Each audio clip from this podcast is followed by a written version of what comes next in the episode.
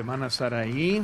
Hermano, yo soy contento. Ahora estamos ya en el año nuevo, ya volviendo a la rutina normal. Y así siempre me gusta estar aquí juntos en la casa de Dios. Y para mí, el culto de miércoles es uno de los cultos más importantes, porque todos andamos en el mundo toda la, semana. Y ahora es un tiempo que podemos entrar, volver el enfoque en las cosas de Dios, hasta podemos reunirnos otra vez en el fin de semana. Busquen con mis hermanos ahora el libro de Colosenses, Colosenses y el primer capítulo y vamos a estar viendo ahora entrando en este miércoles y enfocando un poco acerca de ver claramente ahora en sus notas de también de su lista de, peticiones también están las notas de este mensaje y también pueden seguir ahí también llenando los espacios así como vamos en esta tarde. Les invito hermanos que se pongan de pie mientras que leemos ahora la lectura de esta tarde. Aquí estamos en Colosenses, primer capítulo, primer versículo dice.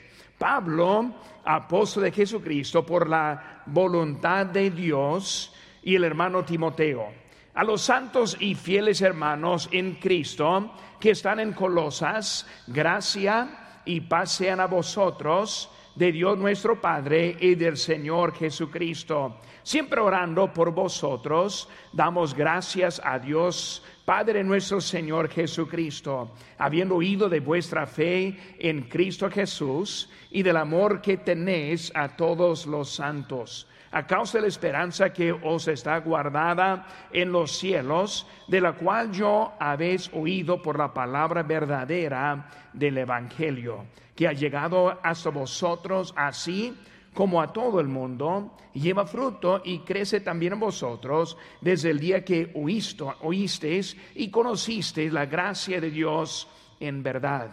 Como lo habéis aprendido de Epafras, nuestro consiervo amado, que es un fiel ministro de Cristo para vosotros quien también nos ha declarado vuestro amor en el, en el Espíritu. Por lo cual también nosotros, desde el día que lo oímos, no cesamos de orar por vosotros y de pedir que seáis llenos de conocimiento de su voluntad en toda sabiduría e inteligencia espiritual, para que andéis como es digno del Señor, agradándole en todo llevando fruto en toda buena obra y creciendo en el conocimiento de Dios, fortalecidos con todo poder, conforme a la potencia de su gloria, para toda paciencia y longanimidad. Vamos a hacer una palabra de oración. Padre Santo, Señor, gracias te damos por ese momento que tenemos para pensar, entrando el año, enfocando, Señor, en lo que tú tienes para nosotros y la voluntad que tú tienes para nosotros, cada uno en particular. Yo te pido que nos ayudes a ver mejor entrando en ese año. Señor, que pongamos ahora las prioridades correctas en nuestras vidas. Señor, que nosotros hagamos planes para servirte mejor en este año y estar más cerca de ti, Señor. Gracias por lo que has hecho. En tu nombre precioso lo que te pedimos.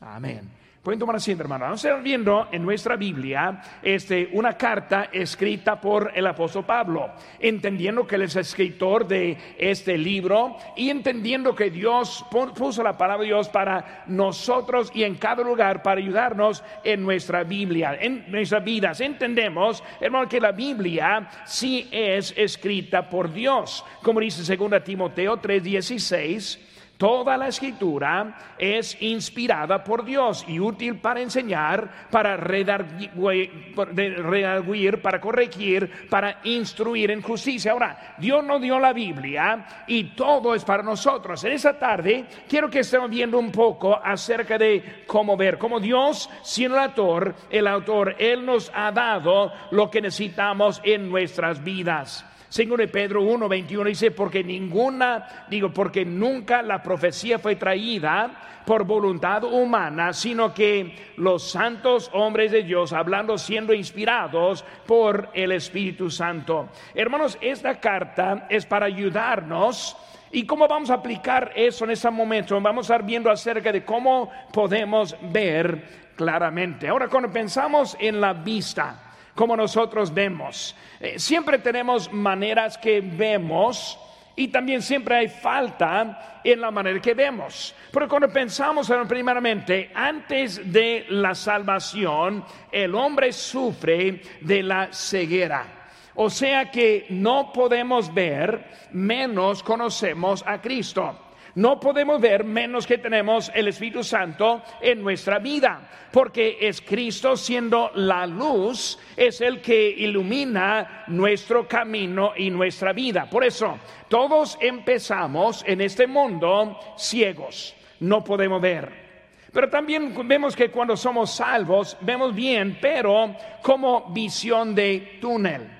Y cuando vemos de visión de túnel, como que no puede ver mucho de los lados, solamente estamos viendo enfocado lo que está directamente enfrente. Ahora, vemos la salvación, vemos la vida eterna, pero no vemos bien lo que es la vida cristiana. Pues todo está de, pues ninguna falta, ningún problema. Y, y por eso cuando somos salvos nos falta mucho de ver la vida. También, hermanos, a veces empezamos a ver cosas que nos distraen o que producen distracciones a la vida. Y es como que estuviéramos sufriendo de la visión doble. Vemos bien, pero a veces estamos viendo lo que no nos pertenece. Porque muchas veces vemos y cuando estamos viendo, empezamos a ver a otros en la vida cristiana y nos afecta, nos desanima, este, la conducta de otro nos afecta, cuando en realidad no es algo que no nos pertenece. Y estamos viendo a cosas que no son para nosotros. Y a veces es como una, eh, una visión borrosa. O sea que vemos, pero muchas veces unos empiezan a aprender de alguien que no está bien doctrinalmente.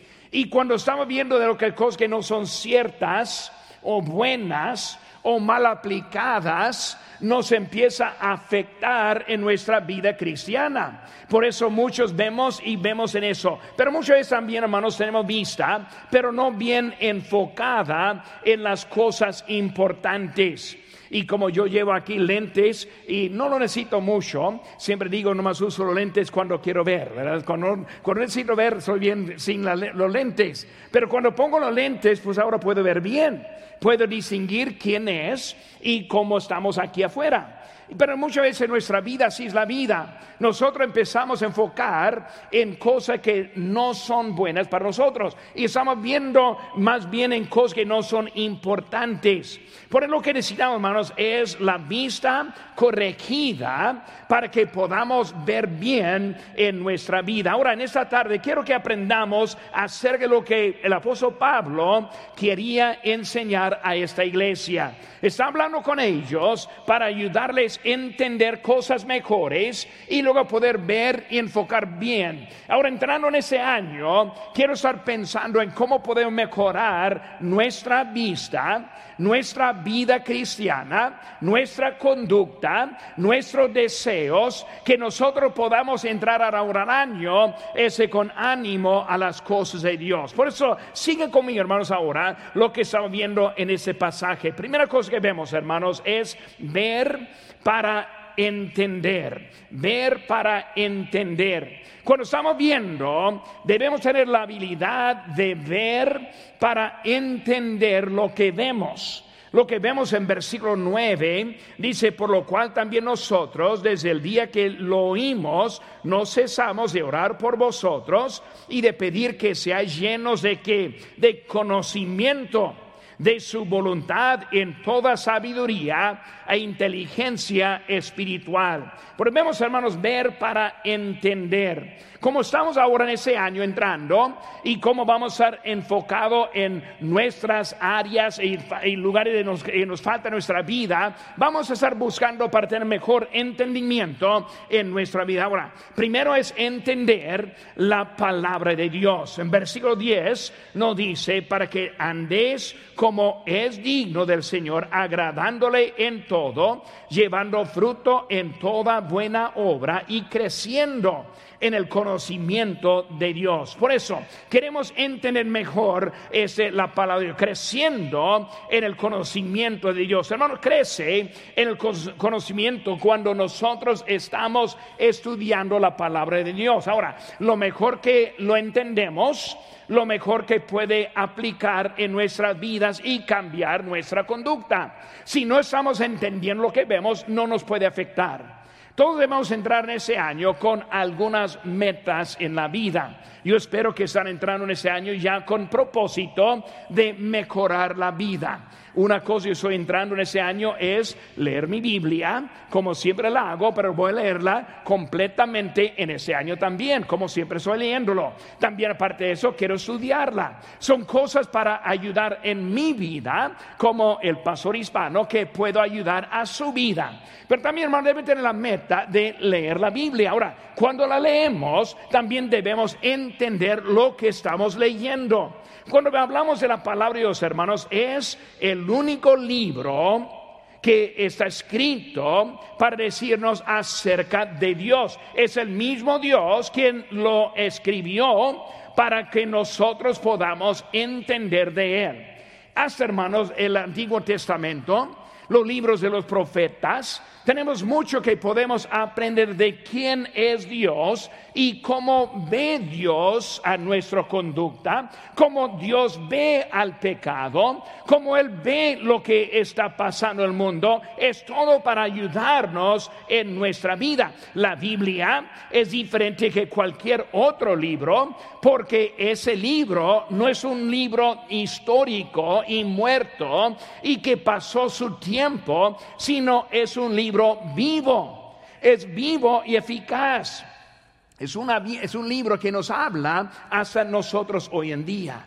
Hermanos, cuando vemos el la Biblia, muchas veces la Biblia es más actual que el mismo periódico, que las mismas noticias. Habla acerca de los eventos que vienen, que solo viene de Dios. La Biblia, hermanos, es el guía de la vida, de la vida. Dice en Salmo 119, 105, lámpara es a mis pies tu palabra y lumbrera mi camino. Por eso yo soy dirigido y nosotros dirigidos por la palabra de Dios. Puede leer la Biblia, pero también hermanos, si no percibe lo que te dice, en realidad no te ayudará. Por eso necesitamos leerla. También hermanos, la Biblia es libro sencillo en su forma de que nos dice la verdad de Dios, pero también complejo en la forma de que nosotros podemos seguir captando otras cosas cada vez que leemos. Una cosa que siempre me maravilla es que pasajes, hasta pasaje que leo muy enseguida,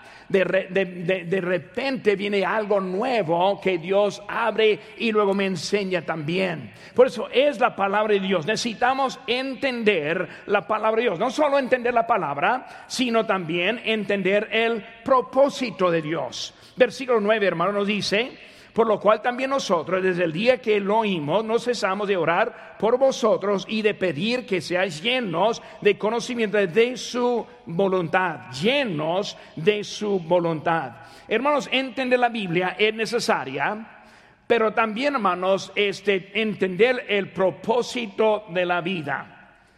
La mayoría de cristianos, hermanos, no viven por el propósito de la vida de la Biblia en su vida y se demuestra en la forma de su conducta. Cuando pensamos en cuál es el propósito de la vida, hermanos, nosotros realmente entendemos la Biblia, la leemos, la entendemos, pero ahora necesitamos también tener el propósito en la vida. ¿Por qué vive aquí? ¿Por qué le dio la vida a usted? Cuando yo estoy pensando en mi propia vida, hace muchos años que yo empecé a pensar, ¿por qué me puso Dios aquí? ¿Por qué soy yo que tengo vida? ¿Por qué Dios me ha bendecido a mí? Porque soy aún vivo. Y son cosas que puede estar preguntando porque Dios tiene algo que le puso aquí. Entrando en ese año de 2022, cada uno de nosotros estamos aquí con un propósito exacto para este año, para la voluntad de Dios. Por lo que necesitamos saber es cuál, es esa voluntad. ¿Qué es lo que Dios quiere hacer conmigo en este año? Porque muchas veces, hermanos, no estamos pensando y viendo en eso. La mayoría de cristianos no quieren saber, eh, no quieren confiar en Dios. Muchas veces porque piensa que Dios está duro. Si yo dejo mi vida y la voluntad de Él, pensamos que Dios no va a hacer lo mejor en la vida. Pensamos que nuestra vida, yo sé mejor cómo conducir mi vida, que Dios lo sabe. Y por eso muchas veces tenemos miedo porque no vemos Dios como es. Nosotros muchas veces queremos mantener el control de la vida. Cuando estamos hablando y pensando, ¿quién controla verdaderamente su vida? ¿Dios o usted mismo? Ahora es muy fácil decir, pues Dios. Dios me guía, Dios me lleva. Es muy fácil pensar que está en control cuando en realidad hay que evaluar cómo hace sus decisiones, por qué está haciendo lo que está haciendo, por qué va a donde va, porque su vida está en la manera que está yendo ahora mismo. Pero muchas veces no queremos entregar esa, este, esa autoridad a nuestro Dios. Mi pregunta es, ¿cómo aceptó a Jesús? Cuando le aceptó como su Salvador personal, ¿en qué manera le aceptó? Muchas veces queremos separar dos palabras que significan dos cosas diferentes. Una la palabra Salvador, la otra palabra es Señor. Él es el Salvador, Él es el Señor. Pero ¿cómo es la manera que usted aceptó a Cristo? ¿Solo para salvarle o también para guiarle? Solo para ser el Salvador o también para ser el Señor. Ahora, ¿qué dice en Romanos 19? Que si confesares con tu boca que Jesús es el Señor, que es el Señor. Hermanos, necesitamos entender que para ser su Señor es Él quien nos va a guiar diariamente. Es Él quien nos va a poner en el camino correcto. Es Él quien va a poner las metas en nuestras vidas para este año. Es Él quien va a llevarnos al buen buena manera en nuestra vida. Por eso debemos querer entender la voluntad de Dios. Y para entenderla es entender la palabra de Dios, porque debemos querer entenderla. Tengo dos, tres cosas que quiero que veamos. Número uno, hermanos, será hecha. La voluntad de Dios será hecha. Cuando vemos la oración del Señor en Mateo 6, Él dijo, venga tu reino, hágase tu voluntad como en el cielo, así también en la tierra. Por eso la oración es la voluntad como en el cielo, así en la tierra. Ahora, ¿cómo es la voluntad de Dios en el cielo? Pues si uno está leyendo el libro de Apocalipsis, vemos la descripción de cómo está el cielo. Vemos que la calle de oro. Vemos que vemos puerta de perla. Vemos este falta de pecado. Vemos toda obediencia. Vemos los ángeles. Vemos muchas cosas que están en el cielo. Ahora, está diciendo así como el cielo, así también. ¿Por qué, hermanos? Porque es mejor. Es mejor. La voluntad de Dios es mejor. Vemos, hermanos, cuando eh, vemos el cielo en lugar de la tierra, es mejor. La libertad en lugar de los vicios es mejor. Cada vez cuando yo estoy viendo a alguien en vicios y eh, eh, pasando la calle, veo de, vez en cuando alguien ahí al lado, de la carretera, al lado de la calle, este, desmayado y muchas veces con vómito y este, obviamente están vicios. Eh, pocas veces veo a esa persona y pienso, uh, ojalá que fuera yo. ¿Cómo me gustaría ahí tirado también con vómito sobre todo? no es algo que vemos que es agradable. Por eso, pero nosotros pensamos diferente, pero la voluntad de Dios es mejor. Es mejor la, tierra prometida que fluye con leche y miel que el lugar de esclavitud en Egipto. Cada vez Dios está mostrando su voluntad es mejor que la nuestra. Victoria en lugar de la derrota. Hermanos, cuando pensamos eso, es mejor la voluntad de Dios. Hermanos, Dios no nos creó para hacer nuestra vida miserable, sino que Él quiere bendecirnos en nuestras vidas. Pero Dios nos ama. Dios quiere lo mejor en nuestra vida, pero como padre de mis hijos, mucho de la bendición de ellos depende de su conducta. Yo no voy a premiar a mi hijo cuando es desobediente. No voy a premiarle cuando está haciendo mal. Porque cuando nosotros vivimos la vida, debemos tener Dios como nuestro Padre, dice la Biblia, nos disciplina. ¿Por qué? Porque nos ama. Igual como el padre su hijo, le ama, le disciplina. Pues vemos, hermanos, que también igual Dios está haciendo eso para nosotros. La voluntad de Dios será hecha. Yo aprendí hace muchos años que la voluntad de Dios será hecha conmigo o sin mí.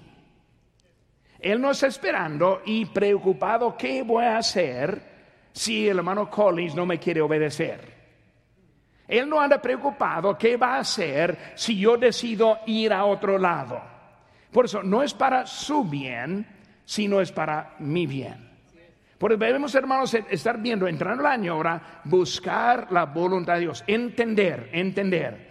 Número dos, hermanos, ver para prosperar, ver para prosperar. Dice en versículo 10, llevando fruto en toda buena obra. Ahora, llevando fruto está hablando de prosperidad.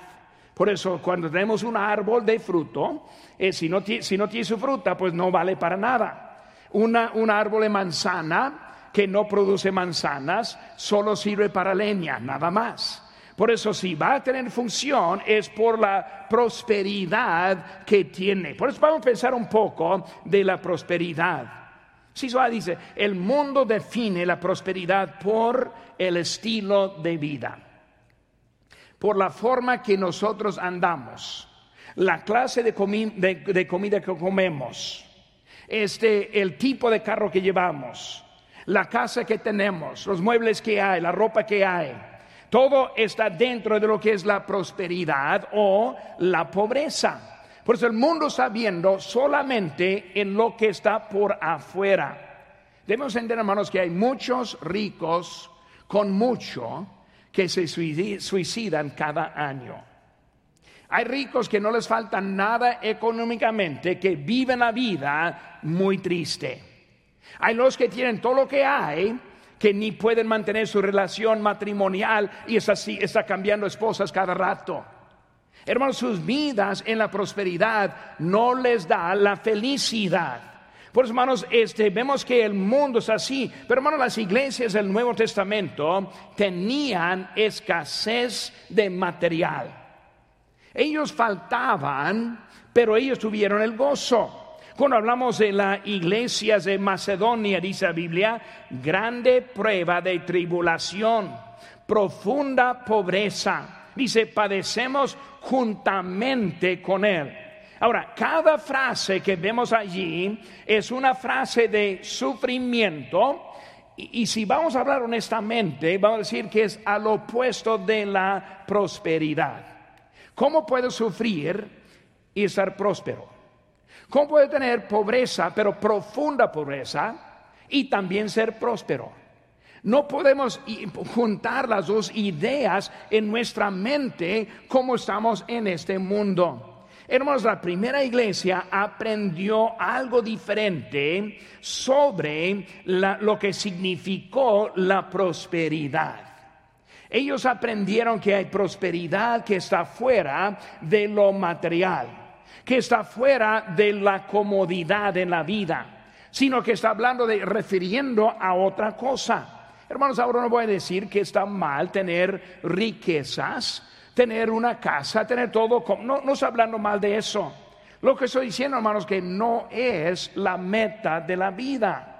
Por si entrando en 2022, si es la meta que tenemos, hacer más cómoda vida, estamos fallando en lo que Dios nos quiere enseñar. La prosperidad es mucho más profundo de lo que es lo material. Por eso necesitamos estar viendo lo que Dios está enseñándonos. ¿Qué es lo que está diciendo? Este Pablo este, aprendió la dependencia de Dios. Es el quien dijo, mi Dios, pues suplirá todo lo que os falta. Hermanos, ellos sabían que había más de la prosperidad de lo que vemos en este mundo. Por eso, hermanos, este, la Biblia está enseñando. Pablo es el quien dijo en Filipenses 4:12, sé vivir humildemente y sé tener abundancia. Por él está diciendo, hay algo aquí, pero la prosperidad está hablando de las buenas obras que están saliendo. Por eso, en este año, ¿qué queremos lograr? ¿Queremos enviar a otro misionero al campo misionero? E-, ¿Estaríamos contentos que pudiéramos enviar otro misionero? Pues yo creo que diríamos que, que sí. Entonces yo le pregunto, ¿cómo? ¿Simplemente por querer? ¿O esperar? ¿O por participar? Uno dice, pues yo voy a dar en la ofrenda misionera para que podamos enviar otro misionero más. Es la prosperidad. Estamos ahora hablando, ya entra en el mes de Kid City. Y algunos van a pensar, pero Kid City es para el, el ministerio de inglés de ese lado. Y para nosotros no es para nosotros. Hermanos, todo es para nosotros. Nosotros disfrutamos ahora un buen edificio que muchos del lado inglés sacrificaron para que nosotros la, tuviéramos. Yo doy gracias a Dios por su sacrificio. Yo doy gracias a Dios por la visión del pastor Chapo para tener este lugar para nosotros. Para mí mucho mejor que estar en la calle, especialmente esta noche es poco frío. Por eso Dios nos ha bendecido ahora. Es nuestra oportunidad mostrar nuestro amor también a nuestra iglesia. Por hermano, yo voy a estar hablando de eso más adelante en este mes. ¿Por qué? Porque queremos prosperar. Queremos que nuestra iglesia salga adelante. Queremos que nuestro ministerio también tenga parte en lo que está haciendo nuestra iglesia. Por hermano, son cosas que eh, está diciendo hay prosperidad que no es para mí, sino es para su iglesia. No es para mí, sino es para el mundo perdido. Prosperidad es para que salgamos mañana o el sábado a la ganancia de almas. ¿Para qué? Prosperarnos. Ahora yo les dije que la semana pasada alguien vino que me dijo, yo estoy aquí porque alguien pasó a mi casa con un tratado. Yo ni estuve allí, dijo, pero la dejó en la puerta y por esa invitación estuvo aquí el domingo pasado. Hermano, eso sí ocurre. Eso es la prosperidad. Ahora, nadie puso su nombre en ese tratado. Me gustaría saber quién fue. Ojalá que fuera yo, yo no sé. Pero hermanos, alguien respondió porque alguien sembró. Y lo que vemos es la prosperidad. Por hermano, eh, debemos ver qué es prosperidad en nuestra vida y más bien por este año. Prosperidad también significa bendiciones espirituales. Versículo 10 dice, llevando fruto en toda buena obra. Hermanos, son bendiciones permanentes y no como bendiciones del mundo. Hablando cómo invertir el dinero. ¿Cómo vamos a invertir nuestro dinero? Podemos invertir en muchas cosas. Pero hermanos, saben que hay riesgo en cada cosa en que está invirtiendo. Cada cosa puede aumentar en valor o ir para abajo en valor. No hay seguridad en nada, pero saben hermanos, con Dios es algo siempre bueno. La inversión con Dios, son bendiciones espirituales. Llega el momento, hermanos, cuando hay más gozo en ver a alguien conocer a Cristo que mejor nuestro estado económico. Hay un momento cuando vemos que hay algo mejor en la vida con ellos. Por eso, hermano, significa, hablando de bendiciones, significa también caminando más cerca con Cristo. Dice ahí en versículo 10, para que andéis como es digno del Señor. Ahora, estamos en 2022. ¿Cuáles metas tienen? Ahora no quiero saber porque tal vez alguien va a decir, ninguna tengo. Puede ser que, que no. Debe tener su meta. Debe tener su este, resolución o lo que quiere decir. Debe querer hacer algo para Cristo. Ahora, para poder hacer, estamos en los primeros días, es el momento para caminar adelante. Y ese camino debe traerle más cerca del Señor. Por eso, hermanos, en su vida, en ese año, debemos estar planeando de tener bendiciones, prosperidad, hermanos, con las obras. Dice, llevando fruto en toda buena obra. Por eso, hermanos, este, nosotros, nuestra vida, debemos estar buscando para llevar fruto. Es por eso que aquí estamos. Si no, no hay por qué estar aquí. Es por Efesios 2, 8 y 9 dice, porque por gracia sois salvos por medio de la fe, y esto no de vosotros, pues es don de Dios, no por obras, para que nadie se gloríe. La Biblia está clara. La salvación no cuesta nada. No hay nada que puede ser para mejorarla. Pero, hermanos, hay algo que debemos hacer con la obra. Siguiente versículo dice, porque somos hechura suya, creados en Cristo Jesús para buenas obras las cuales Dios preparó de antemano para que anduviésemos en ellas. Prosperidad, prosperidad. Prosperidad en lo que tenemos, en lo que tenemos guardado. Mateo 6, 19 dice, no, no os hagáis tesoros en la tierra, donde la polilla y el orín corrompen y donde ladrones minan y hurtan, sino haceos tesoros en el cielo, donde ni la polilla ni el orín corrompen y donde ladrones no minan ni hurtan. ¿Saben que la verdad es, en cualquier otra inversión es 100% pérdida. Según las estadísticas, uno que se hace millonario en su vida va a perder sus millones dentro de tres generaciones. Pues uno puede trabajar duro, ahorrar, tener todas sus mansiones, todo listo. Cuando muere, lo deja a su familia. Dentro de tres, generaciones, esa mi familia va a llegarse a la pobreza de nuevo. Por eso no hay manera para ganar, menos que lo guardamos bien, menos que lo invertimos bien. Hermanos, hablando obviamente del dinero, pero hablando de la vida, de la vida. Cuando nosotros llegamos al final de vida, lo que hemos hecho con la vida lo que va a valer todo en ese momento. Por eso, prosperidad. Por eso, para entender para prosperar. Número tres, hermanos, ver para tener el poder. Ver para tener el poder. Ahora, en la vida, entrando ese año, debemos querer tener poder en la vida. Otra palabra, habilidad. Otra palabra, fuerza. Quiere seguir fuerte en la vida en ese año. Porque cuando hablamos, hermanos, del poder, lo vemos ahí en versículo 11 que dice, fortalecidos con todo poder. Vemos, hermanos, todo poder. No solo una parte, no para aguantar, no para ver qué pasa, sino con todo poder. Por hermanos, en la vida, yo estoy entrando ese año esperando todo poder no solo en parte de mi vida, sino en toda la vida. Por eso cuando él está hablando de todo poder, está hablando lo que hay. Hermanos, esta palabra refiere tener la capacidad, la capacidad para completar la tarea que Dios nos da, el poder para completar lo que Él nos dice en este año. Pues hablando, hermanos, en nuestra vida de tiempo, planeando y poder para terminar este año aquí en la casa de Dios.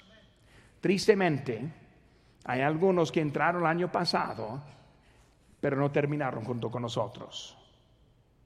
Hay unos que se han desanimado, que han ido afuera. ¿Qué les faltó? Poder. Poder. Bueno, vamos a entrar ese año con poder, todo poder, para que en diciembre del 31 aquí estamos presentes menos que Dios nos lleve a su presencia, aquí estamos juntos, adelante con todo poder. El poder para alcanzar las metas que tenemos. Quizás el año pasado no diezmó. Tenemos otra oportunidad con todo poder entrar el año diezmando. Una vez alguien me dijo, no hace mucho, alguien me preguntó acerca del diezmo. Me dijo, ¿es, ¿es necesario diezmar?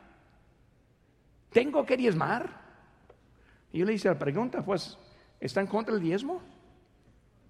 Ah, no, no, no soy contra el diezmo, nomás que quiero saber si, pues si no está contra el diezmo, diezme. Porque estamos hablando de algo que nos, nos en contra. Me dice que nos en contra. ¿Está en contra ofrendar? ¿Está en contra dar a Dios? No, no, no está en contra. Entonces, ¿por qué estamos hablando de eso? Simplemente tratando de cambiar lo que dice Dios. Vamos a traer ese año con todo poder. ¿Saben qué, hermanos? Yo prefiero llegar a Dios dando de más que dando de menos. Bueno, si llegamos allá y dice Dios, ah, no es necesario diezmar. está bien, yo diezmé. No me hizo daño. Dios todavía me bendice. Todavía está cumpliendo mi vida. Porque muchas veces nos preocupamos de cosas que no son, no es para preocuparnos. Vamos a entrar al año con todo poder voy a diezmar, voy a dar la obra misionera, voy a dar para el edificio de los niños, voy a ayudar con la escuela, voy a ayudar con el colegio. Yo voy a hacer mi parte porque yo quiero ese poder en mi vida. El poder viene de Dios y es nuestra, eh, eh, solo viene en nosotros. Nuestra parte es la fe. Es la fe. Si yo no quiero dar es porque no tengo fe en Dios. Si tengo fe en Él, voy a dar y Él me va, a cuidar. Él me va a bendecir. No me va a dejar huérfano. Yo no voy a andar a la calle como un borracho, como expliqué ahorita. Dios es mejor con nosotros que eso. Bueno, la fe lo que necesitamos para ese poder. Hermanos, también dice, en conforme a la potencia de su gloria. Me gusta mucho esa frase, la potencia de su gloria. ¿Cómo la gloria de Dios? Recuerda la transfiguración, la gloria. La columna de fuego, el nube que guió a, Israel, gloria.